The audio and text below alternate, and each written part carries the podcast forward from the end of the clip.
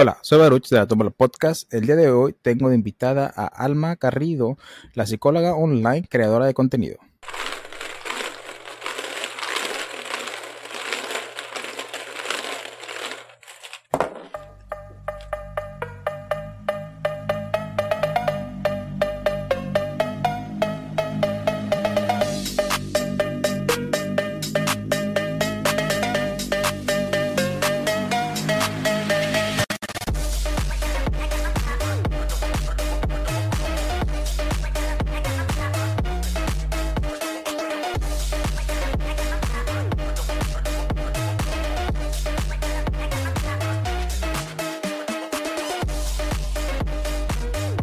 Alma, ¿cómo estás?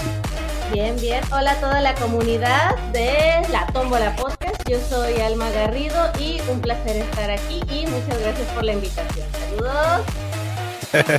me encanta tu intro, eh. qué bueno que me cumpliste el, el, caprichito que te dije hace rato. sí, se puede sabes. ¿Qué te iba a decir? Eres psicóloga online, como lo dije en el preintro, y tienes una maestría en terapia familia y un doctorado que estás trabajando en la tesis de. A ver, no, si no me equivoco. Familia, terapia familiar y de pareja. Así es, terapia familiar y de pareja. Psicoterapia de pareja estás, se, se, ve que eres una persona muy preparada en el tema y estoy muy, muy emocionado de tener a alguien aquí en la Tomo la Podcast. Gracias a ti por aceptar eh, darme de tu tiempo y estar aquí en esta charla que vamos a tener. Eh, quiero preguntar, ¿cómo fue esto de que quisiste entrar a hacer contenido en línea? Bueno, pues ahora sí que, como todos recordamos, porque no está tan lejos, pues las, la pandemia nos pegó de una u otra forma a todos unos más, otros menos, y pues dentro de era, de hecho ya fue, digamos que es, el tiempo fuerte, digamos, pues todavía quedó así normal, pero era la idea que tenía en la cabeza, pero ya más avanzando, bueno, ¿qué más hago? ¿Cómo le hago para poder ejercer y todo? Dije, pues bueno, o sea, pues nos lanzamos en línea, aunque siga pandemia y todo, y pues también, como también me he dado cuenta de que pues ha habido muchos avances en cuanto a la salud mental y todo, sin embargo sigue siendo un tabú y está como muy estigmatizado todo ese tema de que tan solo vas al psicólogo porque estás loco. Entonces, ¿quién va? Es que está loco y luego, hoy que tienes un problema o si quieres, vas. No, no, no, no, ahí solo van los locos. No, yo no estoy loco y no quieren ir, siendo que no es así. Ahora sí que es, uno va cuando siente que por X razón hay algo que lo sobrepasa y dice, ¿sabes qué? Necesito ayuda. Porque ¿qué es lo que hace normalmente? Y aquí hablando no solo de psicología, tan solo de, de salud física, si quieren así generalizando, de que van al doctor o no quieren ir al doctor, ¿qué hacen? Primero, o se automedican o también la segunda opción, van con la vecina, el primo de un amigo, la comadre, es que me dijo que me tomara tal tecito, es que me dio tales pastillitas de no sé qué, y luego sale peor el remedio que la enfermedad. ¿Y qué es lo que pasa? Tanto médicos de medicina general, salud física, como psicólogos, hay que llegar a limpiar el desastre que hicieron porque los dejaron peor de como estaban en un principio. Entonces, por eso dices que también es importante que sepan que a un psicólogo no van solo los locos, que hay otras razones y no tiene nada de malo. Y creo que parte de eso también es, de cierta manera, educar a la gente. Sin embargo, repito, la salud mental todavía está muy rezagada y con mucho prejuicio dentro de los mismos profesionistas, porque en una ocasión que hubo mesas de trabajo de la salud, mm, pues me tocó con otros colegas o compañeros, mejor dicho, de la salud, y sé que se va a oír mal, pero por ejemplo, los que les dicen los dinosaurios de las instituciones, que ya tienen idea de que es la cosa así y son personas muy cuadradas que no tienen esa capacidad de ser flexibles para escuchar o explorar otras formas, de que las cosas es así y ya. Entonces, parte de mis sugerencias, pues era una de que abordé en su momento, pues se enfocaban mucho sobre todo que la salud materna o las mujeres embarazadas, digo, sí, todos ven eso, pero nadie está explorando, por ejemplo, la salud mental de las mujeres, en general las mujeres embarazadas, que hay depresión prenatal y postnatal. Y nadie está volteando a ver eso. Y la, una de esas dinosaurios que les llaman, era, ay, pues nada más pongan a un psicólogo. Esa fue su brillante sugerencia, como que ninguneando, porque también, o sea, todo lo que tiene que ver con eso es muy despreciado. Sí. Y bueno, sí, pero pues en todo caso también que digan en las demás nada más pone a un médico y ya. Y sin embargo, ¿qué hacen? Hacen campañas de salud, hacen campañas informativas, dan charlas. Así como es en ese aspecto, también tendría que ser en la salud mental, porque incluso hay ciertos programas que son de ayuda social a las comunidades o poblaciones más de riesgo o más sensibles en cierto aspecto y que tienen que ir cada mes o cada dos meses como a hacer su pase de lista y dentro de eso se aprovechan para darles pláticas sobre ciertos temas. ¿Por qué no aprovechar y también ahí empezar a introducir estos temas de salud mental? Porque vamos a decir, por lo mismo, hay ciertos tabús, por ejemplo, tanto de salud mental o, por ejemplo, otro, salud sexual, que es tema de interés común, pero la gente o tiene ciertas creencias o también otra de que les da pena preguntar. O si dice ahí explícitamente temas de salud mental, de estrés, ansiedad, depresión o temas de sexualidad, embarazos, abortos, este, impotencia o eyaculación precoz, es que ahí dice, y si ven que yo entro, van a saber o van a decir que yo tengo esta cosa, y no, yo no quiero.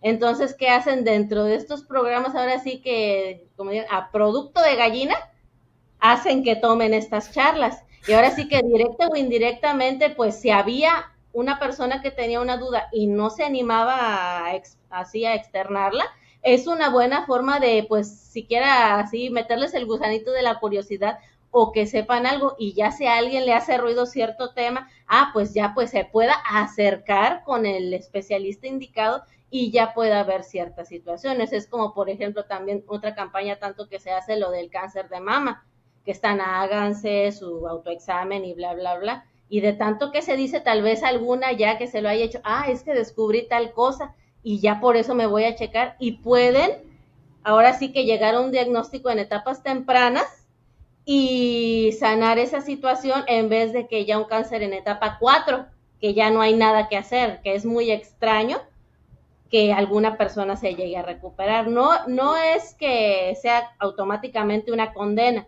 sin embargo, es muy, muy, muy, muy, muy difícil que se llegue a sanar. Ahora sí, el porcentaje de curación es demasiado bajo en comparación que si lo detectan en una etapa temprana.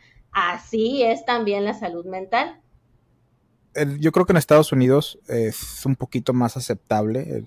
se está viendo ese movimiento y ya lleva varios años de, aceptar las terapias, de psicología, ¿verdad? Que no, porque sí, ese era me, acuerdo, me acuerdo yo bien cuando estaba en, en universidad, tenía un amigo y él me comentó, es que yo voy con un psicólogo. Y yo tontamente dije la palabra, ah, es que, pero, pero pues tú no estás loquito, o sea, tú, tú estás bien, o sea, tú no estás loco.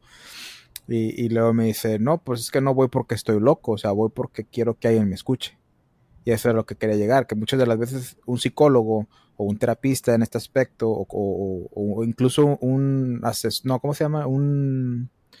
Ah, se me fue la palabra, pero estas personas no, no, no, no sé si asesor, consejero, ándale, un consejero, muchas de las veces te ayudan a ser escuchado, que es algo que nos falta mucho en el hoy en día. Ahorita mencionaste un poco de la salud de la mujer y, y sí hay mucha necesidad, pero siento que hay otra, la parte del hombre que se nos enseña, especialmente en México, quiero pensar, el machismo de que es que tú no debes de llorar, es que tú, tú, eh, tú eres hombre y así tienes que hacer las cosas y no se presta ese hay que tener un grupo o, una persona o alguien con la que podemos decirle que, hey, ¿sabes qué? Pues esta semana no tengo para el dinero y no sé cómo le voy a hacer, pero no puedo decirle a mi esposa o a mis hijos porque no los quiero preocupar. ¿Sí me explico? Entonces... Por esta de que el hombre tiene que tener las tres Fs, feo, fuerte y formal. Exacto.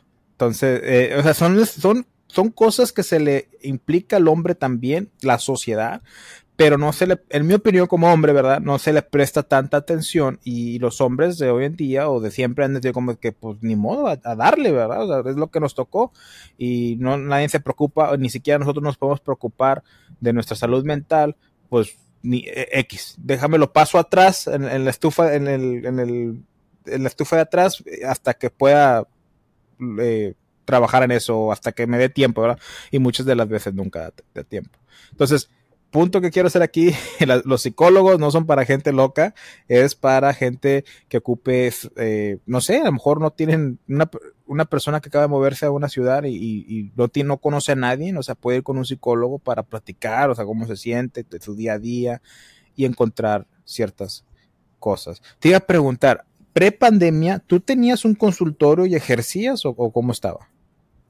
No, ahí todavía no, porque pues yo todavía me seguía preparando y ahora sí que, pues, bueno, no sé, que, porque sé que los hombres son malos calculando la edad, pero por ejemplo, a mí lo que parte de, pues, llevarse por las impresiones y no dar muchas oportunidades es respecto al hecho de que yo siempre me he visto de menor edad que la que tengo. Entonces siempre cuando era de que me cuestionaban, ay, pero tú me vas a atender y no sé qué, y entonces no se prestaba mucho. Entonces ya cuando ya dije, bueno, como que ya no van a decir que estoy recién salida de, la carrera, ya siquiera no me veo tan chica, igual, y pero fue que se atraviesa todo esto de pandemia cuando ya iba a poner ahora sí el consultorio físico y pues ya pues vino a dar atrás con todos esos planes. Sin embargo, yo quería ya poderlo hacer más allá de las personas porque pues dentro de la carrera, de la maestría y todos mis y los posgrados, vemos también a personas, a familias. Entonces quería que fuera más allá de. Y por eso es que dije, pues bueno, entonces nos lanzamos porque de algún lado tiene que salir. Y fue también dentro de esto que menciono, que se empezaba mucho a hacer eso de que seguían mucho con ese tabú, con esos prejuicios de que solo van los locos y entonces, bueno, es que tienen que saber que no solo van, van las personas o no necesariamente es que estén locos. Es más, hay importante decirlo, ahí de básico es el psicólogo. Si la persona tiene algún trastorno y esto ya puede ser por alguna situación que haya vivido o también hay desequilibrios químicos porque también el cerebro produce sustancias químicas que nos ayudan a tener ciertas funciones y todo. Bueno, si hay algún desequilibrio mínimo en alguna de las sustancias que produce, eso puede rebotar en algunas otras consecuencias o comportamientos que tiene la persona. Y no es necesariamente de que haya sido por tal cosa de, ah, o ay, qué delicada, qué enojón o qué sentimental esta persona, sino hay un desequilibrio químico que hay que tratar y ya tratando la persona va mejorando.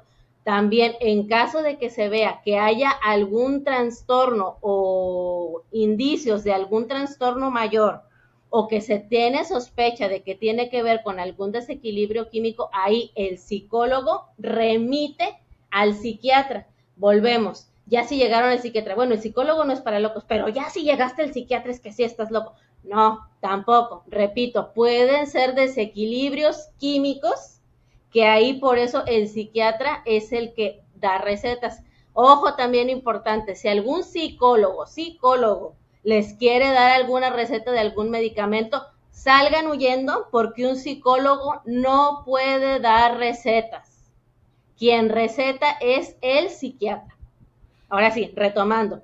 Si llegan ya con el psiquiatra, bueno, él ya hace los estudios debidos correspondientes porque son estudios más especializados. Ahí, bueno, por ejemplo, eh, un clásico que puede ser estudios clínicos, porque aparte soy laboratorista clínica, puede ser el básico de glucosa, colesterol y triglicéridos, que todos se revisan como que es lo básico para saber si son diabéticos, si traen colesterol, triglicéridos altos y tienen que modificarles los medicamentos. Bueno, vamos a decir uno, pues el que me acuerdo más ahorita en este momento podría ser que les manden a hacer prueba de litio, que son personas de que, por ejemplo, con trastornos depresivos, trastornos maníaco-depresivos o bipolares, se les llega a hacer, ¿por qué? Porque estas personas por lo general consumen litio. Y parte de algún efecto es que muchos como que se quedan viendo la nada y como que se pierden. ¿Por qué? Porque parte de los efectos secundarios también van incluidos. Sin embargo, también pueden hacer esta prueba para saber, bueno, qué le subimos, le bajamos la dosis, qué está pasando. Entonces, por eso son estudios o pruebas más especializadas con estas personas. Y ya, haciendo una vez estos estudios, viendo síntomas y demás, bueno, ya puedes decir, bueno, esto sí va del área psiquiátrica o esto se regresa al área psicológica. Entonces, por eso, repito, hay que ver y explorar todas las opciones para poder saber a dónde va y el hecho de que llegues a un psicólogo o que el psicólogo te remita a un psiquiatra no quiere decir que estés loco. Quiere decir que puede haber una situación en tu cuerpo química que tenga que necesitar una ayuda para suprimir o aumentar la producción de determinada sustancia o darle una sustancia que le falte, que no esté produciendo. O sea, es mucho contexto detrás de una consulta. Y luego también tengo entendido que tiene mucho que ver los niveles hormonales, ¿verdad? Para tu, tu capacidad, no sé, tu, tu, ¿cómo se diría? No capacidad, tu estado mental o estado emocional que, que te, o sea, te puede afectar. Yo hace unos años me di cuenta que tenía un desbalance hormonal. Y quién sabe por cuántos años tenía ese desbalance hormonal, pero me la vivía cansado, tenía mucho sobrepeso, o sea, ya sé que todavía parece que te, te sobrepeso, sí, ¿verdad? Pero estaba peor. Entonces, eh, yo noté que cuando me dan esta terapia de, de, de arreglar mis hormonas, cambios así monumentales que, que hasta se siente como que día y noche. O sea, la persona cambia totalmente.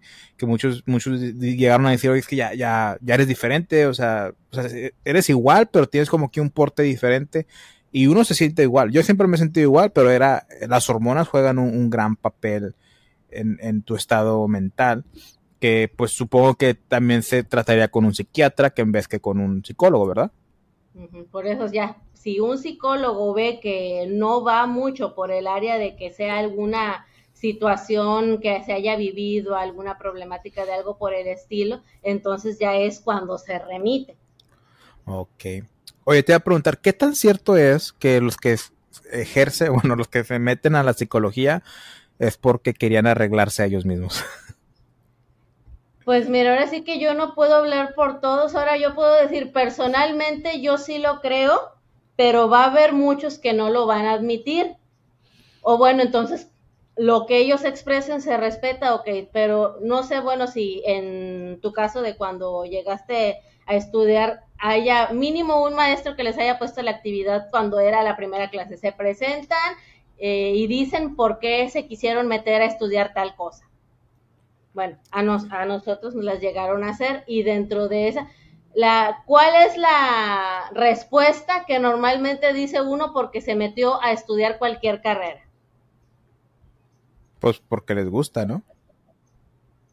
Sí, no, no, que, ay, o porque me gusta, o en este caso dicen, para ayudar a la gente. Y yo por acá te estoy hablando de una persona que tenía, porque yo empecé a estudiar tarde, o sea, estaba estudiando otra cosa, luego me metí a trabajar y mientras trabajaba estudié, ya estudié, empecé a estudiar a los 22 la carrera y ya ahí yo nada más me quedaba.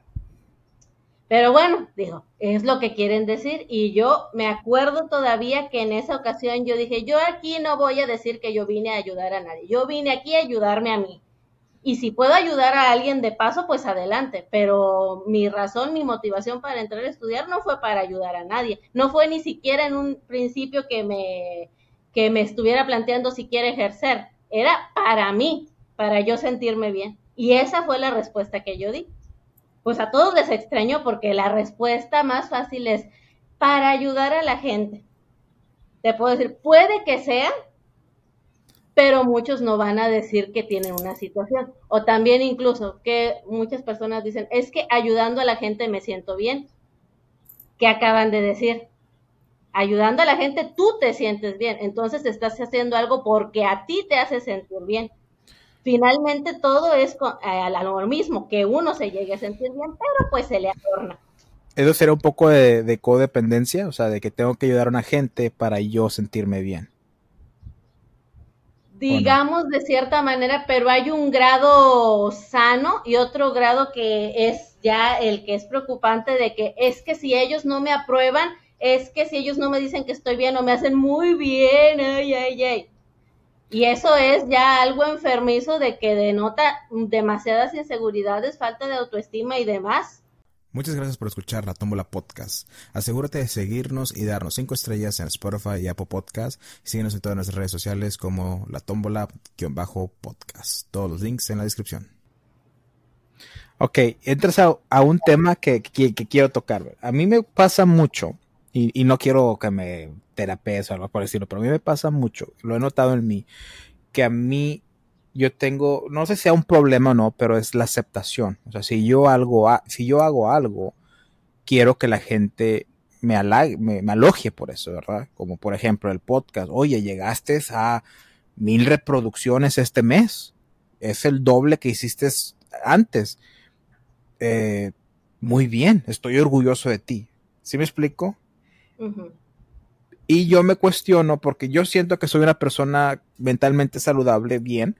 Eh, no puedo darme cuenta. De hecho, mis, las consejeras con las que yo he ido me han dicho es que tú ya estás en el, en el momento de que te das cuenta de lo que estás haciendo y empiezas a pensar cómo corregir. Entonces tú ya te estás, ¿cómo me dijo la palabra? Psicoanalizando, creo que me dijo y estás buscando tus propias respuestas. ya estás en una etapa de tu, de tu progreso eh, espiritual o no me acuerdo qué palabra utilizó, que ya puedes hacer eso por ti solo. Y siempre me cuestiono eso, o sea, de que a veces hago cosas porque quiero que la gente me dé su, sus alogios, de que, ah, muy bien, estoy orgulloso, y siento hasta qué nivel o hasta qué punto es un problema y hasta dónde es algo normal en el momento en que una situación empieza a intervenir de manera negativa en tu vida, ya sea en lo personal o lo profesional, que ya le esté afectando, ahí es donde ya hay que voltear a ver de que, qué realmente es lo que me está pasando. Porque puedes decir, bueno, en tu caso, ay, que me gusta que me digan que tantas reproducciones y todo. Ah, no, pues qué padre. Y yo, ay, uno se siente como pavo real y así. Es normal porque pues, es parte de, del ser humano que le guste, que busque estar en comunidad o la aceptación de sus pares. Es perfectamente normal porque finalmente el ser humano es un ser sociable, le guste a quien no le guste. Pero la diferencia es otra, de que, ay, sí me dijeron, pero ¿sabes qué? Voy a ver, a ver cuánto tengo, a ver, a ver, a ver. Ay, no, es que no ha llegado, es que no sé qué, y ya. Cinco minutos después, a ver, voy a volver a revisar. Ay, es que sigo, ay, ¿por qué? ¿Qué está pasando? Ok. Me preocupa ciertas cosas porque sí hago eso.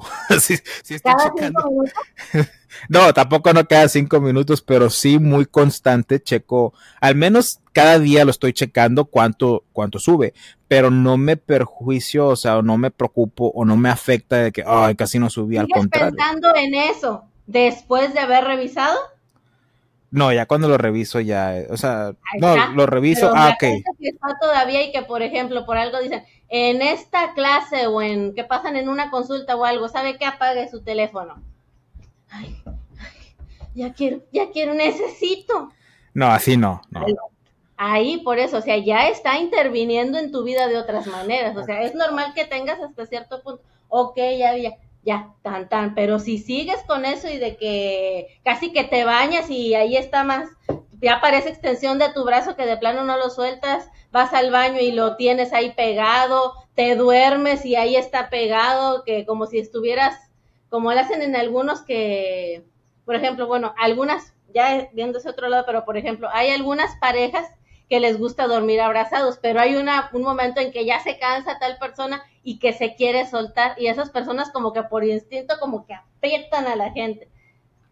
O sea, si fuera así de algo de ese tipo, ay, no, de que, bueno, te lo, pero bueno, ya se te cae el teléfono, ya lo sueltas para dormir y ya el siguiente lo dejas o algo así. Pero si estás así de que, oh, y te lo quieren quitar y hasta dormido peleas por alguna cosa, vamos a decir, o sea, dices, ¿en qué momento ya es de que pasó a una, a una preocupación o un interés sano a que ya está interviniendo en mi vida de que si no tengo tal aparato, si no estoy revisando cada cinco minutos, estoy pensando en eso y no puedo hacer tal cosa o que estoy en alguna fiesta o en algún evento de alguna amistad o algo y ahí estoy pensando si es que no me llevo el aparato y si no estoy checando mis vistas y no estoy checando mis suscriptores. Entonces, ¿qué tanto te afecta y qué tanto es que es el único pensamiento que tienes que no te deja hacer otras actividades o que por estar checando tal cosa dejaste y se te prendió la estufa y te, te diste cuenta por qué por estar en otras cosas. Entonces, ah, bueno, ahí ya estás interviniendo en otras situaciones, incluso ¿Qué tal si realmente se llega a ser un incendio mayor? O sea, ya pones tu vida en peligro y si hay más personas en ese lugar, la vida de otras personas en peligro. Ahí ya es un indicador ya muy serio, o sea, ya en qué grado llegaste, se causó un accidente, pudo haber pérdidas humanas. Entonces, ok, ¿qué está pasando? Y ahí es donde uno tiene que ver. Por eso, en el grado que tanto te esté interviniendo o dejando de, dejando a ti tranquilo o que tú puedas hacer otras actividades y que lo tengas tanto en la cabeza es conforme se va viendo. Entonces tener unos niveles eh, que no te afecten tu día a día es normal, o sea, toda la gente lo, lo vive. Porque eres funcional. En el momento en que dejas de ser funcional, ahí es, cuando, hay que revisar. Y ocupas ayuda de un profesional, vaya pues. Ah. Eh, ok, entonces te iba a preguntar, ¿valdría la pena trabajar eso? Por ejemplo, yo siento eh, que el, yo buscar la aceptación de personas es, algo malo, pero no, no, no me deja de ser funcional y tal vez como ya soy consciente lo hago cada vez menos.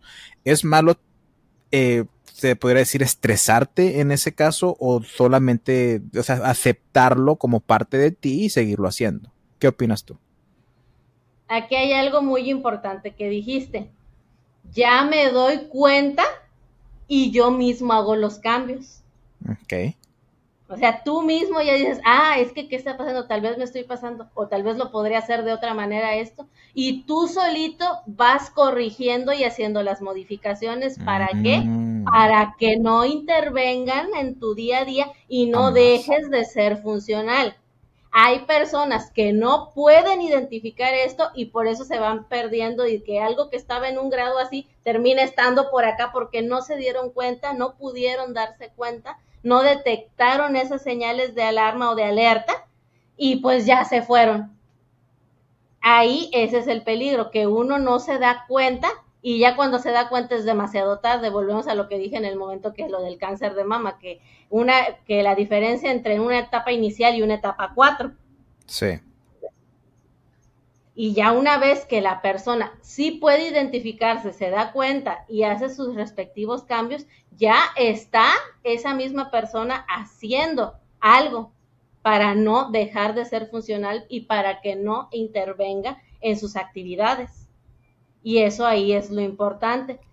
Pero ahí digamos que lo importante de todo es difundir. Porque volvemos y nada más dice, ay, en la, como dijo esta doctora dinosauria, que, ay, pues nomás dejen un psicólogo y ya. Pues sí, pero ¿cuántos van a ir? Y más si todavía tienen esa idea, solo van los locos. Dicen, si Mahoma no va a la montaña, entonces eso hay que hacer, difundir la información para que sepan que no solamente van los locos o no, que tú vayas es que estás loco, puedes necesitar ayuda por otra situación. Así, por ejemplo, de que lo que mencionaba de las depresiones puede ser de que un grado de que tú estés triste, pues, ay, que pues esto no me salió, o que tal familiar se murió o tal amistad se fue de viaje o eh, por alguna situación de estudios, los universitarios por lo general, que se tienen que mudar de su ciudad y ya son los foráneos que cada semana o cada dos semanas van a su a su lugar de origen, pero pues ya viven aparte y extrañan a su familia. O sea, hay una situación normal por la que puedes estar extrañando a alguien y que te den estos episodios depresivos o de tristeza. Sin embargo, si, igual, si ya llevas una, eh, un estándar más o menos de dos meses, pero por lo general, cuando ya hablamos de que puede ser una situación ya, ya ahora sí seria, más allá de una tristeza normal ya a los seis meses a un año, si sigues con esa misma situación y esa misma situación es la que te sigue causando ese sufrimiento, es que ya hay que revisar qué está pasando porque ya puede ser una depresión seria, una depresión mayor y si tienes algún tratamiento. Y una puede ser que lo lleves directamente con un psicólogo o que necesites algún antidepresivo y ya remitirte a psiquiatría o llevar tanto el medicamento por un lado con el psiquiatra o también tanto llevar el medicamento como al mismo tiempo tu terapia psicológica. Ahora sí que es demasiado, pero ¿cómo van a saber las personas si no salen y no salen a informarse, no salen a ver al especialista? ¿Cuál es el único medio? Pues las redes sociales, la televisión. Entonces ahí es donde hay que hacer promoción y difusión sobre estas situaciones ahora sí que aunque sea las, lo que le llaman las señales de alerta o de alarma, que han usado ahora hasta, hasta muy a la ligera, utilizan el término las famosas red flags. Bueno, llevárselas a las personas para que las conozcan, así como salen los spots publicitarios de tal producto o tal candidato de algo o así, llevarles esa información para que de alguna manera llegue y como mencioné hace un momento, si alguna señal o algo les hace ruido, ah, puede ser y que ya ellos puedan ir. Pero ¿cómo van a saber si para empezar no se van a informar con los especialistas porque les da pena por, por situaciones? Entonces, bueno, llevar la información y de esa manera ellos puedan tener, aunque sea una bañada de la situación para que puedan al menos conocer lo básico y reconocerlo, tanto sea en ellos como en algún familiar o amistad que pudiera estar pasando por alguna situación y que por lo mismo de estas, de estas cuestiones no quiera ir. Por ejemplo, lo que mencionabas hace un momento de que la salud mental está muy relegada en general, pero sobre todo en cuanto a los hombres, la proporción es de aproximadamente que los suicidios son de cuatro a cinco veces más en hombres que en mujeres. ¿Por qué crees que es eso? Pues yo sé de una estadística que los hombres terminan utilizando métodos más efectivos para quitarse la vida, eso es una. y la otra. ¿Crees que los hombres más son los que se llegan a este extremo del suicidio? Porque no hay tanta, no hay tanta facilidad en esos tratos para ellos, se callan mucho, se guardan las emociones, entonces no está, como dices tú, ese, ese, esa normalización de, las terapias o de que los hombres tengan un grupo en el que puedan hablar estas cosas, entonces esa es una de las cosas que, que lleva que... que dicen, las emociones son para las mujeres, los hombres no. Y es una gran mentira porque yo soy bien emocional. ¿Y qué es lo que hacen? Ya tanto, tanto hasta que llega la gota que derrama el vaso y como ya están rebasados, nunca hablaron, nunca les dijeron, nunca los guiaron ni nada, ahí llegan a eso. Y las mujeres no, ¿por qué? Porque la mujer es la sentimental. Ay, cualquier cosa, ay, pues vea que te así. Entonces, para bien o para mal, a la mujer se le impulsa más a buscar esta salud mental que a un hombre, porque el hombre, en, dentro de todo el estereotipo, no puede sentir, no puede dejar que una emoción lo sobrepase, porque siempre tiene que mostrarse como el fuerte, el que todo lo puede. Y ahí es donde empieza toda la serie de problemas que detona en esta desafortunada situación donde pasa todo esto de que el hombre por estadística, tiene mayor tasa de suicidio que una mujer. Y aparte yo siento que a la mujer se le dan estas opciones a lo largo de, del crecimiento, ¿verdad? Que es muy fácil para usted de que, oye, vamos con las amigas, vamos a ir a brunch y vamos y hablan de sus cosas y así se liberan. Los hombres cuando nos juntamos, muchas de las veces hay hombres que nunca han sabido cómo expresarse que cuando nos juntamos es, ah, vemos el fútbol y hablamos de fútbol. O, ah, hacemos una carne asada y hablamos de la carne asada, ¿verdad? O, o hablamos de mujeres, de que, ah, no, hombre, que, que, la Juanita, ahí la, ahí la traigo. Pero nunca, nunca se, como no se nos enseñó y no sabemos cómo decirle a, a tu compa de que, oye, ¿sabes qué? Pues la verdad ando bien mal con mi esposa y no sé qué hacer, ¿verdad? Y, y, y es el simple hecho, yo me he dado cuenta que el gran por ciento de las veces es solamente la gente quiere ser escuchada. y al simplemente ser escuchada, ellas mismas ya encuentran la, respuesta a sus problemas. Como tú, tú como profesional que has observado esto o, o podrías elaborar más de eso. Así es, porque mucho nace, si bien la salud aparte, o sea, la salud física es un tema, sin embargo, tu estado anímico influye porque porque si te sientes mal o algo no vas a querer comer bien, no vas a querer tomarte el medicamento y ahí el mejor especialista del área que sea, si el paciente no sigue el tratamiento al pie de la letra, no importa que sea el de Harvard o el de tal universidad, si el paciente no quiere y no sigue las instrucciones. Entonces ahí un tanto por ciento es el especialista, pero al final el que decide es el paciente. ¿Por qué? Porque no va a tener al doctor ahí vigilándolo como niñero de que, a ver, está siguiendo, no, eso ya cae en la responsabilidad del paciente. Entonces, por eso es importante que tanto esté de, vamos a decir, de, de su situación personal sobre todo, e incluso también, ¿por qué no decirlo profesional? ¿Por qué?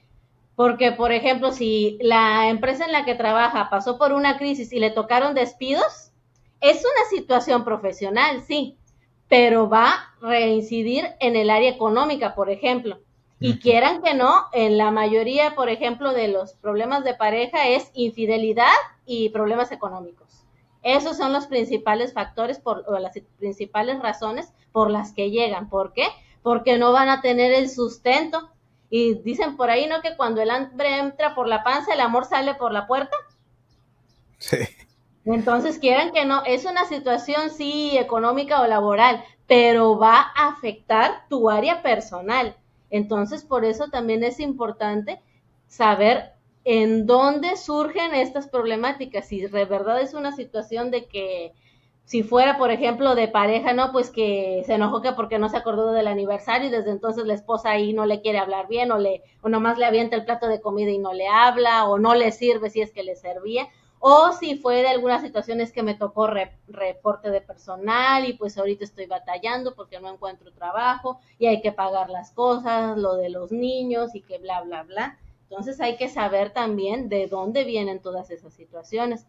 Y sí, realmente, repito, incide mucho en cómo se encuentra la persona anímicamente, porque por ejemplo, bueno, estoy haciendo aparte actualmente una certificación en psicoalimentación que esto es cómo las emociones influyen en tus hábitos alimenticios, porque algunas personas tal vez con trastornos alimenticios, con que les hacen bypass o que tienen alguna situación de obesidad mórbida o que simplemente van que por qué no pueden bajar si siguen al pie de la letra, que por cuestiones personales o por los eh, o por el estrés que pasan, de dónde aprendieron a darle el valor a la comida, qué significa tal cosa y entonces ahora sí que se desprenden muchas cosas.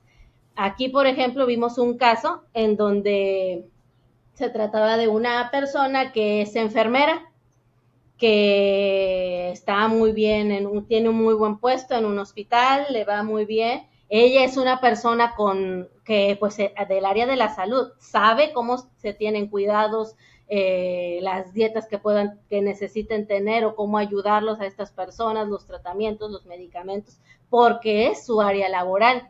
Sin embargo, tiene la problemática de que no puede bajar de peso. Si bien no tiene una obesidad mórbida, tiene un ligero sobrepeso, pero que a ella la conflictúa mucho y que le hace sufrir mucho. Entonces, ¿qué es lo que pasa? No van a decir que ella no tiene los medios, que no tiene el entorno para ir a un, a un buen nutricionista, a, un, a especialistas. Sin embargo, ¿qué es lo que está pasando? Y ahí explorando y ahora sí que indagando y andando de chismosos uno, pues qué es lo que pasaba, pues estaba, sí, le iba muy bien en su trabajo, pero estaba todo el día en su trabajo no podía ni comer bien, no, no podía ni hacer mucha actividad física, también por lo mismo de que estaba todo el día en su trabajo, no podía pasar tiempo con sus dos hijos, o sea, eran más que nada desconocidos, llegaban nada más a verlos en la noche y ya estaban dormidos o estaban con sus cosas. También su esposo, luego que si había un libre de ella, luego, libre ella en su trabajo, el esposo no lo tenía y no estaba en la casa, o por lo mismo de que tampoco convivían, si ella iba a estar en la casa, el esposo tenía o un compromiso de trabajo o se comprometía con los amigos y de todos modos estaba sola. Entonces, ¿qué es lo que le estaba pasando a ella? Porque tenía todo el medio y tenía todas las facilidades. ¿Qué era lo que le faltaba? Estaba sola. Teniendo esposa, mm. esposo, hijos, estaba sola. Y aquí era más que nada trabajar con ella, sí puede que se les hayan, hayan dado nuevas estrategias, sí, pero ella, por lo mismo de su nivel de estudios, del medio en el que se desenvolvía, podría haberlos hecho completamente bien ella por su cuenta. Pero ¿qué necesitaba? Necesitaba un guía, necesitaba un apoyo. Y ahí fue cuando ella empezó a bajar. Y, y puedo ver, puedo ver cómo la gente pensaría, no, ella es enfermera, tiene su familia, tiene sus hijos que probablemente les va muy bien en el colegio. O sea, ella tiene su vida hecha y perfecta, ¿verdad? Y incluso ella misma pudo haber pensado así. Y eso tapa el problema evidente que estaba realmente sola por, por, por toda la, todo, no, no quiero decir el estrés, pero todo el, los, las... Sus turnos, vaya. Exactamente. todas sus responsabilidades que tenía que hacer le descuidaban de otras, pero hacia simple vista dice, no, pero yo tengo a mi esposo, yo tengo mis hijos, pero como tú, tú lo dijiste y eso fue lo que quedó conmigo, eran prácticamente extraños porque nada más los miraba en la noche para pues, dormirlos, ¿verdad? No, no sabía cómo, estaban, cómo estaban creciendo, qué actitudes estaban agarrando, cuáles eran sus gustos. Wow, Oye, cuando tengas esa certificación, eh, dime, me gustaría, me gustaría contratarte para, para ver qué, qué, hay, qué, qué, problemas hay en mí en ese aspecto. Pues mira, voy a la mitad, en otros cuatro meses algo, ahí tú sabes. No, no, pues ya tengo tu número ahí y tus contactos, entonces en cuatro meses te busco. No, que quede, que quede aquí la, la ayudarnos en contenido mutuamente, ¿verdad? Por, por mucho tiempo, ¿verdad? ¿Estás disfrutando el show? Déjanos saber siguiéndonos y dándonos cinco estrellas en Spotify y Apple Podcast y síguenos en todas las redes sociales como la tómbola-podcast. Los links están en la descripción. Oye, en esta parte del, del, podcast, del episodio, me gusta entrar a lo que le llamo preguntas relámpago. Y básicamente son preguntas rápidas y tú me contestas con un sí o un no, o esto o lo otro, ¿verdad? ¿Te parece? Ok, espero no extenderme porque a veces también, si dices que tú te extiendes, no sé si te habrás dado cuenta que luego yo también me emociono con un tema y me extiendo, pero vamos a hacer lo que se puede. A ver. Mira, Almita, sí te puedo decir Almita, ¿verdad? O Alma. Mira, Almita, me encanta, siempre lo digo, me encanta la gente que es igual de platicadora que yo, porque siento que me da un respiro. No sé si te pasa a ti, pero cuando llegas a hablar con una persona que habla muy poco, sientes que tú estás haciendo todo el trabajo entonces, cuando me toca hablar con alguien que sea igual de platicadora que yo, siento yo como que, ah, habla, habla, ahorita sigo yo. Entonces, está muy bien, está muy bien. Me estoy disfrutando mucho ahorita la charla, no te preocupes. Ahí van las preguntas. Primera, ¿perros o gatos? Perros, pero últimamente también gatos. Ok. Eh, de la escala del 1 al 10, ¿qué tan buena eres guardando secretos? ¿El 10 más alto o el 0 más? el 10 más alto? 9. Mm, 9. Eh, ¿A quién prefieres de estas dos princesas, Ariel o Jasmine? Ninguna. Ninguna de las dos. ¿A cuál prefieres? Yo no soy chica Disney. La primera película de Disney que vi fue Hércules. Todo lo demás no lo vi hasta que estaba grande. Ok. yo ya lo vi con otros ojos, no con ojos de niña, así que ninguna princesa Disney. Tal vez Mulan, Mulan, sí, es, una de las mejores. Tu primer amor, tu primer amor platónico en famosos. Mm, Alex Ubago. Tiene muy buena música, me gustaba él mucho de cantante. ¿Qué, ¿Qué, prefieres, el amanecer o el atardecer? Atardecer. Atardecer. Eh, si pudieras viajar en el tiempo, ¿a qué época irías? Muchas me intrigan, pero yo creo que mejor no, porque dicen que si alteras algo en el pasado, altera tu futuro. Y tanto que haya sido un hecho histórico como que haya sido viajar al pasado por alguna situación mía, hoy por hoy lo que viví es lo que me hace lo que soy. Entonces prefieres, prefieres quedarte donde estás. ¿Roncas? A veces. ¿Cuál es el lugar que más te gustaría viajar? Mm, España. ¿España? comida chatarra favorita. Bueno, hay un, no sé si pueda decir marcas. Sí, sí. Pero, hay un, un, mezclado de frituras que se llama Big Mix, queso, que tiene palomitas de queso, los, el azul. Y todo. Ajá. Sí, sí. Me, me, me, encanta, me encanta, me encanta, me encanta. Sí, sí, sí los he visto y sí los he probado. Tan. supongo que te gusta mucho el sabor del queso, entonces. Me compro la bolsa grande. ¿Y cuánto dura? Me compraba dos o tres a la semana, ahorita ya nada más una. Porque pues también uno por salud, o sea, uno está diciendo, pues hay, que predicar ahora sí con el ejemplo y pues lo que mejor se puede. Ok, programa de, de televisión favorito de tu infancia. Mm. Animaniacs o La Niñera. Ok. ¿Estación favorita? Mm, pues ya, ya no escucho el radio, no, no puedo decir que tenga alguna estación. No, perdón, creo que eso lo, puse mal. Eh, me, refería a la eh, verano, primavera. Ah, ok, estación del año. Mm, el otoño. ¿Otoño? Oye, ya van varias veces, varias cositas que, que, me han hecho quererte preguntar esta, esta pregunta. Perdón la redundancia. ¿Eres escorpión? No. No, ok, no me digas. Ah, apenas te iba a decir que no me dijeras que te iba a adivinar tu signo al final de la, de la charla. Pero sí puedo ver por qué eres Tauro, ¿eh? Último disfraz de Halloween. Ah. ¿De bruja? De bruja. ¿Sí se celebran, el, tú eres de Tampico, ¿sí celebran ahí el Halloween también? Pues no es así como que demasiado como el, como conforme va pasando el tiempo se celebra menos, pero algunos sí salen a pedir. Pero pues ya uno de grande, pues nomás para hacer fiesta y relajo. Eso, me refería, eso me refería. A mí, a mí me, molesta mucho en el aspecto de que es, es por mi cumpleaños, Halloween. Y siempre que quiero salir a, festejarlo como a un bar o un antro, eh, está hay que hay covers, de que todo lo de Halloween, entonces muchas de las veces no, no puedo festejarlo bien a bien. No, ya en últimas fechas no te, no te da, bueno, a mí ya con tantas cosas que pasan, o sea, sí, la temática, pero ya uno no sabe si alguien está disfrazado de verdad, es alguien que te va a matar. pues, gracias a Dios de donde yo soy no, no ha pasado cosas así en, en Halloween, pero supongo que en otras partes del mundo sí, Sí ha pasado. ya no lo veo con los mismos ojos. Sí.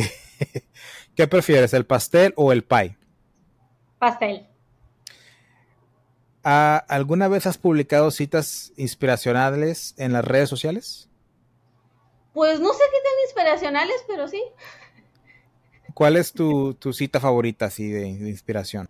Es que ahorita ya no me acuerdo porque no es de muy seguido, pero había de una que mencionaba que aquella persona que, que muestra más gentileza y entre más gentil y más amable es una persona, son más fuertes los demonios internos.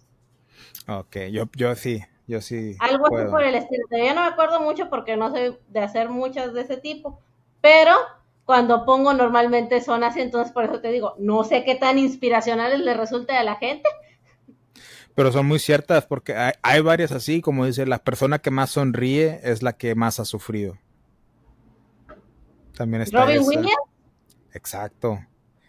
¿Qué más dice? La persona, la persona que es muy fuerte o la persona que se ve más fuerte es la que en la que algo de la debilidad. O sea, lo que supuestamente lo que lo que presentas es porque lo opuesto ya te pasó, eh, básicamente. Entonces, muy bueno, muy buenas citas, eh. Y siento que te relacionas con eso tú, ¿verdad? Por eso te gusta tanto. Muy bien, pues eso, eso fue las preguntas relámpago. ¿Qué te parecieron? Muy bien, espero, espero que hayan sido lo más relámpago posible. Lo intenté. No, está bien, está bien. Oye, quería, pues ya hablamos un poco de la psicología, ¿verdad? Siento que en general tu especialidad es la de la familiar y la y de pareja. Y de pareja. A eso quería llegar, quería enfocarnos un poquito más esta segunda parte de la, de, la charla. Eh, hombres y mujeres, relación en pareja, ¿cómo podría tanto el hombre entender mejor a la mujer y la mujer entender mejor al hombre psicológicamente? Pues ahora sí va, va a sonar así como a cliché o a de que, ay, no me dice nada nuevo, pero sí es clave, la comunicación. Porque dicen, el que no habla, Dios no lo oye. Y lo que le digo, les digo a todo el mundo, nadie es adivino de nadie. Porque luego es que tú no hiciste lo que yo quería, pero yo pensé que tú ibas a hacer esto y que no sé qué. Ah, ¿Por qué hacen eso? O sea, ni siquiera la otra parte luego les adivina el pensamiento. ¿Cómo esperan que el otro sí lo haga? Es importante por eso hablar, porque por deducir, luego es por lo que pasan problemas. ¿Por qué? Porque el otro no hizo lo que uno pensó que iba a hacer o lo que uno deducía que tenía que hacer. ¿Por qué? Porque al final de cuentas, una pareja es, ya sea que se case o que sean novios únicamente, es la unión de dos familias. Puede que con estas nuevas épocas, la unión de dos culturas incluso. La unión de dos formas diferentes de crianza. Porque como te educaron a ti, no, te, no educaron a tu pareja. Y hay esas diferencias en que uno, pues si está en su casa, si son pareja y está cada quien en su casa, pues ahí la sobrelleva porque finalmente no conviven. Pero en el momento, ya sea que se casen o que estén en unión libre, como dicen por ahí, ahí, ahí es donde la puerca torció el rabo. ¿Por qué? Porque ya no es de que, ay, ya algo dijo y me hartó y me aburrió y me voy. Lo tienes ahí. Tienes que estar conviviendo continuamente con tu pareja. Y como le haces ahí, no puedes simplemente eliminar lo que no te gusta. Ahí la pareja es con defectos y virtudes algo aquí muy importante respecto, y precisamente hablando de pandemia, por lo que se pasó, muchas parejas se llegaron a separar en pandemia. Tenían años, pero en pandemia se separaron. ¿Por qué? Porque pues cada quien en su trabajo llegaban y la casa era más que nada como un hotel, ellos más que pareja eran roomies. ¿Y qué es lo que pasa? Nos encierran a todos y convive ahora sí 24/7 con tu pareja, pues por ejemplo una pareja que se casó hace 5 o 10 años, la persona, incluso ni tú ni yo podría decir que si nos trasladamos a las personas que éramos a 10 años atrás, no tienen, tienen muy, poco que ver con las personas que somos ahora.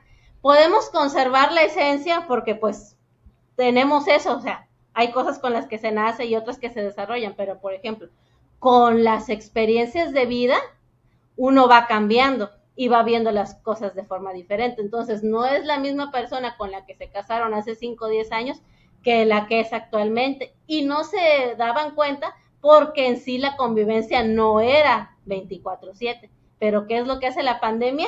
Nos hace a fuerzas convivir todo el tiempo con quien está bajo el mismo techo. Y ahí es cuando se empezaron a dar cuenta, es que ya es un extraño, ¿con quién me casé? Es que lo que él piensa, lo que él persigue, sus metas, sus intereses ya no son o ya no cuadran, ya no tienen que ver con los míos. ¿Y qué pasó? Se empezó a divorciar la gente. Pero es por eso, porque nunca se, si se abrió la, la comunicación, rápidamente se cerró porque hay que pagar cuentas principalmente, por otras ocupaciones, porque llegaron los hijos. El caso es que la comunicación se perdió. Y, muy, en muchos de los casos una pareja deja de ser pareja para convertirse en padres y descuidan esta parte. Entonces, por eso es importante. Yo sé, padres adoran a sus hijos y todo, pero pues realmente los hijos son prestados. Finalmente ellos se van a ir a hacer su vida si bien les va, los van a ver cada cierto tiempo, pero ya no los van a tener ahí. ¿Con quién se van a quedar? Con su pareja. Sí. Finalmente, así como empieza uno, es como va a terminar. Entonces, ¿por qué mejor no, no estar ahora sí que promoviendo, buscando que ese canal de comunicación esté siempre abierto? No de que hay todos los días y que así, pero por ejemplo, si por las ocupaciones al menos una vez a la semana intentarlo o si están todo el día, por ejemplo, en sus trabajos, pues bueno, siquiera una cena de fin de semana o algo, pero que tengan esa convivencia. ¿Para qué? Para que no se pierda y al final no estén que Dios quiera y todos, todos los que estén involucrados, que no haya otra pandemia. Pero si llega a haber alguna situación, que no pase que otra vez se pongan a voltear a ver y digan con quién me casé, con quién estoy, sino que puedan haber llevado este proceso de crecimiento juntos y que ya ni siquiera dicen, no es de que se estén viendo mutuamente y que esa es la pareja, sino que puedan ver un futuro juntos y que lo vayan tomándose de la mano. Ok, eso quería meterme más en lo de la comunicación, porque sí, como dices, es muy trillado, es muy cliché, la comunicación es importante, pero sabemos que tanto hombre y mujer se comunica diferentemente. ¿Qué serían las mejores prácticas, tanto para el hombre como para la mujer, en comunicación para mantener este, este lazo fuerte y que perdure a través de los años? Bueno, como mencioné hace un momento, buscar, si no se puede todo el tiempo, al menos una vez a la semana tener una cena o una salida. Ya sea, si tienen familia, bueno, que sea en familia, pero si tienen familia, sí, que sea esa en familia, pero busquen un rato también, un momento en que nada más sean la pareja. ¿Por qué? Porque no van a hablar de los, los problemas de pareja, no son los mismos que los problemas familiares. Ojo. Mm. Entonces, por eso, o sea, se comunicaron como familia, hablaron con los hijos, ok, bueno, ya. Ahora vamos a hablar nosotros como padres y como pareja. Y buscar ese, ese momento. Luego hay una actividad que se llama cinco minutos de oro molido. Pueden trasladarlo a 10 o 20, aunque sea, pero repito, una vez a la semana, aunque sea, pero de pareja también. ¿Y qué es lo que van a hacer? En este 5, 10, 15 o 20 minutos, hablen. ¿Qué es lo que pasó en la semana, ya sea en su trabajo, en la familia, a ustedes personalmente o si tienen alguna amistad o algo en común y que quieren hablar y que, porque a veces sí las amistades de uno se convierten en las amistades de los dos, a veces no. Sin embargo, pues se conocen por la convivencia y a veces de que son tan estrechas las amistades, a veces lo que les pase a ellos también les afecta de cierta manera a los otros porque pues los terminan viendo como familia, aunque no sea familia sanguínea, son familia de vida, porque así se formaron. Entonces también escuchar, pero escuchar las inquietudes. Repito, puede que tal vez uno no lo conozca o tal vez sí, y que de uno no sea tan amigo y del otro sí, pero finalmente la pareja es un equipo y como equipo se tienen que apoyar. ¿Por qué? Dicen, ay, es que eso a mí no me afecta. Pues sí, no te afecta a ti directamente, pero le afecta a tu pareja. Y si es algo que le afecta a tu pareja, por consiguiente o por convivencia al menos, te va a afectar a ti. Entonces, a hombres, mujeres, si no lo ven desde ese, si lo ven desde ese punto, ay, es que a mí no me afecta, les, como les comento, así directamente o ustedes no reciben directamente el golpe, pero tienen a la pareja que enfrente, su pareja recibe el golpe y por efecto dominó, les toca a ustedes.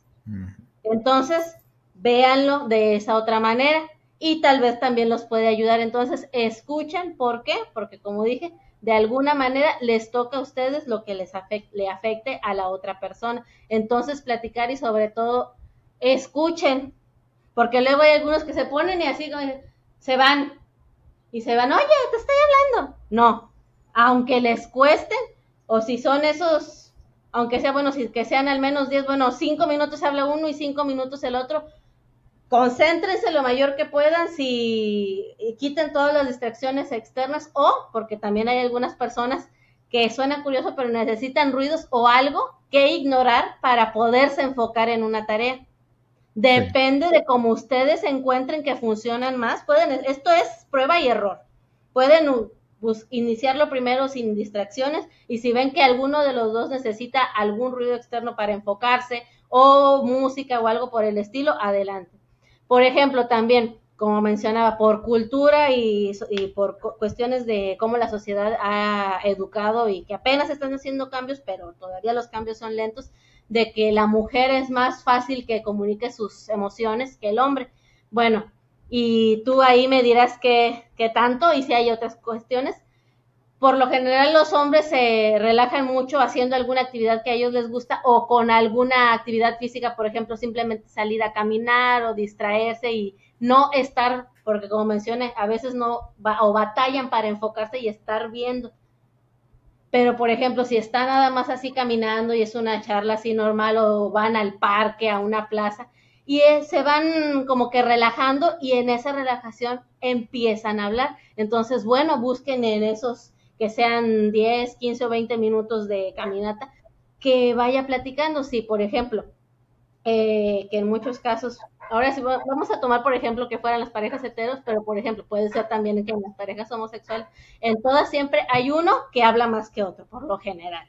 Bueno, si ya el que tiene más facilidad de hablar ya habló, bueno, busquen estas actividades que a otra persona les gustan, ya sea de alguna actividad física, de jugar algún juego de mesa, de tal vez alguna serie que le guste o que piensen, ay, es que esta es alguna situación que puede estar pasando y si le pongo esta situación como el que le va a hacer ruido y va a querer hablar sobre la situación, busquen esta clase de actividades que a su pareja les pueda animar y los pueda relajar para que puedan hablar. Y ya en base a estos, ahora sí, como ustedes ya tienen esa facilidad de hablar y ya hablaron, denles este, estos espacios para que su pareja pueda hablar. Si ya saben qué batalla, pues también apóyenlo para que pueda tener este espacio de expresión y no se llegue a estos finales fatídicos. No es rápido, ningún proceso es rápido, incluso hay libros que dicen que mínimo, aunque sea un hábito de 28 a 30 días, mínimo, bueno, mínimo de 21 a 30 días, un hábito. Ni siquiera un hábito es tan rápido. Y con todo y eso, de que si bien va, se forma en un mes, si lo dejas de hacer enseguida y nada más lo hiciste un mes, te desacostumbras. O sea, en un mes te acostumbras y en el resto del tiempo lo vas puliendo y lo vas haciendo parte de, parte de tu rutina diaria. Entonces, así van a ser esas actividades. No esperen cambios mágicos, las, las, la magia no existe en estos procesos, pero, por ejemplo, si lo siguen haciendo continuamente, van a tener tropiezos, se van a querer enojar, van a querer aventarle el sartén a la persona, el control, lo que sea, sí, van a querer pero aguántense y cuenten hasta 10 de uno en uno, porque luego uno por 10 días o uno o dos por 5 10. No, váyanse lento y denle ese espacio y con la práctica van a empezar a ver los cambios. Vamos a decir en un, en un tiempo aproximado de 3 a 6 meses, van a ver cómo se van a ir cambiando las cosas. Pueden ser sutiles en un momento, pero si van a hacer el recuento, de cómo iniciaron a cómo están tres o seis meses después, van a ver que sí hubo diferencias. Y ya una vez viendo estos, van a ver que si continúan, luego van a hacer, por ejemplo, les recomiendo, bueno, si pueden hacer su junta mensual, de que una vez al mes vean cómo están avanzando o cada, o cada estos periodos, cada dos, tres meses, que vayan ustedes mismos haciendo una revisión de cómo estaban, a cómo han ido avanzando, van a ver que están avanzando. Y por lo mismo van a ver que ese esfuerzo se está dando frutos y eso mismo es lo que los va a animar. Entonces, pues nada más es cuestión de animarse y pues no, no quitar el dedo del renglón y seguir. También algo que menciono mucho es que, por ejemplo, cuando son estos de que los dos están peleándose y que se quieren aventar de todo, bueno, que en alguno de dos quepa la cordura, pero de todos modos, por favor, no, no se vayan a aventar sartenes, no se vayan a aventar nada, hagan lo posible, mejor denle un puñetazo a una almohada porque también en la pared se van a lastimar. Entonces busquen otra cosa, pero no, no lleguen a la violencia, por favor. Entonces, en estos casos, que en alguno entre pues más la cordura, que esté más la tranquilidad y decir, porque para un pleito hacen falta dos. Entonces, ¿sabes qué? Ahorita estás alterado, o si la misma persona ya una vez que trabajó en ella, ok, estoy alterado, o estás alterado que le diga uno, o el otro que se dé cuenta, estoy alterado, bueno, no vamos a dejar de hablar del tema, vamos a darnos unos 5 o 10 minutos para tranquilizarme, ya sea que esté en el mismo lado, ya sea que se salga al patio, ya sea que se vaya al baño o que se vaya a otro cuarto, pero que se tome ese tiempo la persona alterada para que se pueda tranquilizar. Ya una vez que se ha tranquilizado, retomar el tema, pero tranquilos. ¿Por qué? Porque esto no es de que ahorita hablamos o luego hablamos, de, no, porque ese luego, luego no llega nunca. Entonces, solamente tómense ese tiempo para tranquilizarse y retomen. ¿Por qué?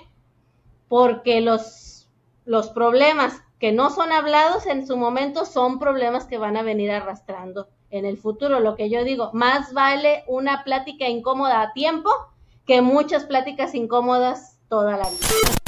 Gracias por escuchar el episodio de hoy. Si te gustó el episodio, asegúrate de seguirnos y de darnos 5 estrellas en Spotify y Apple Podcast. Y síguenos en todas nuestras redes sociales como la tómbola-podcast. Los links están en la descripción. Bye.